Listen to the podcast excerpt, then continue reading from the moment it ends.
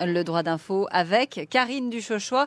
Et c'est Clarisse aujourd'hui qui nous a écrit. Euh, Clarisse est mariée depuis moins d'un an. Elle nous dit que depuis son mariage, son mari est devenu maladivement jaloux et violent. Euh, elle n'a jamais porté plainte face à cette violence et elle souhaiterait quitter le domicile conjugal sans que son mari puisse la rendre responsable du divorce et l'accuse d'abandon de domicile. Donc elle nous demande comment elle doit s'y prendre. Eh bien, nous allons poser la question à maître Brigitte Boguki, avocat au barreau de Paris. Euh, bonjour. Bonjour.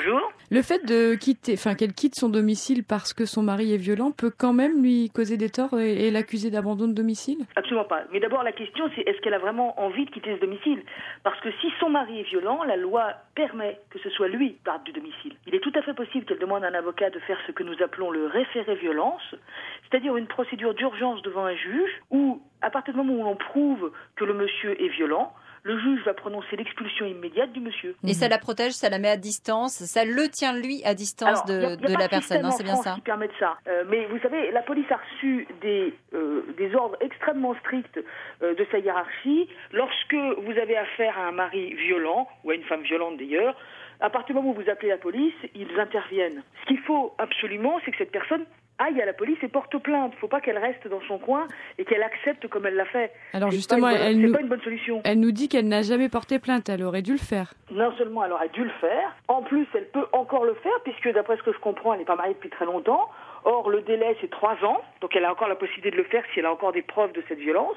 Sinon, la prochaine fois qu'il lève le petit doigt contre elle, elle peut immédiatement appeler la police ou se rendre à la police, faire faire un certificat médical auprès euh, du service dont la police lui donnera les coordonnées, et elle porte plainte. Et là, je vous dépose un message à vos auditeurs pas de main courante. Quand on va au commissariat, on porte plainte. La différence, précisez-leur peut-être pour qu'ils comprennent bien. Une main courante, c'est une simple déclaration. Je déclare sur ma propre foi qu'il s'est passé, telle chose. Et ça n'a pas de valeur juridique Ça n'a pas de suite, hmm. sauf quelquefois rarement. Pourtant, c'est ce qu'on propose souvent. Hein, c'est ce que la police propose souvent parce que dans les problèmes familiaux, ils essayent d'apaiser les choses. Mais quand on est face à quelqu'un de violent, qu'on est dans une situation telle que cette jeune femme, on porte plainte, la violence n'est pas acceptable, la violence conjugale ne l'est pas. Donc elle y va et elle porte plainte et elle insiste en disant qu'elle veut déposer plainte, ils n'ont pas le droit de refuser. Donc on peut dire qu'on peut euh, quitter le domicile conjugal sans forcément payer les conséquences euh, par la suite. Oui, mais en demeurant, il n'y a pas des masses de conséquences. Mmh. Alors d'abord, dans son cas à elle, oui, bien sûr, si elle se sent en danger, à partir du moment où elle a quelques preuves que le monsieur est violent envers elle, si elle s'en va, elle ne sera coupable de rien du tout. Il est parfaitement légitime de sauver sa peau. Ça veut dire qu'il faut qu'elle accumule aussi des témoignages, par exemple? Ça veut dire qu'elle peut demander des témoignages. vous savez, les témoignages de la violence conjugale, c'est souvent assez rare, parce que les témoignages sont jamais directs. Non, ce qu'il faut qu'elle fasse, c'est qu'elle porte plainte, et puis si elle veut partir, eh bien, elle s'en va. Et elle ne risque rien. Ça n'est pas parce qu'elle abandonne le domicile conjugal. Je sais que ça fait très peur l'abandon du domicile conjugal, mais ça n'a pas de conséquences réelles. C'est-à-dire que lorsqu'on abandonne le domicile conjugal, on se dit, voilà, le divorce va être prononcé à mes torts, ça va être très grave. D'abord, dans ce cas particulier, elle part et elle porte plainte en même temps. Euh, ça m'étonnerait qu'on prononce un divorce que à ses torts à elle face à un mari violent. C'est plutôt lui quand elle a le divorce à ses torts. Au demeurant, c'est pas parce qu'elle a le divorce à ses torts que ça a des conséquences. Ça n'en a ni concernant les enfants ni concernant l'argent. Oui, ses droits resteront les mêmes par la suite. Ses droits resteront exactement les mêmes que ce soit envers l'argent ou envers les enfants.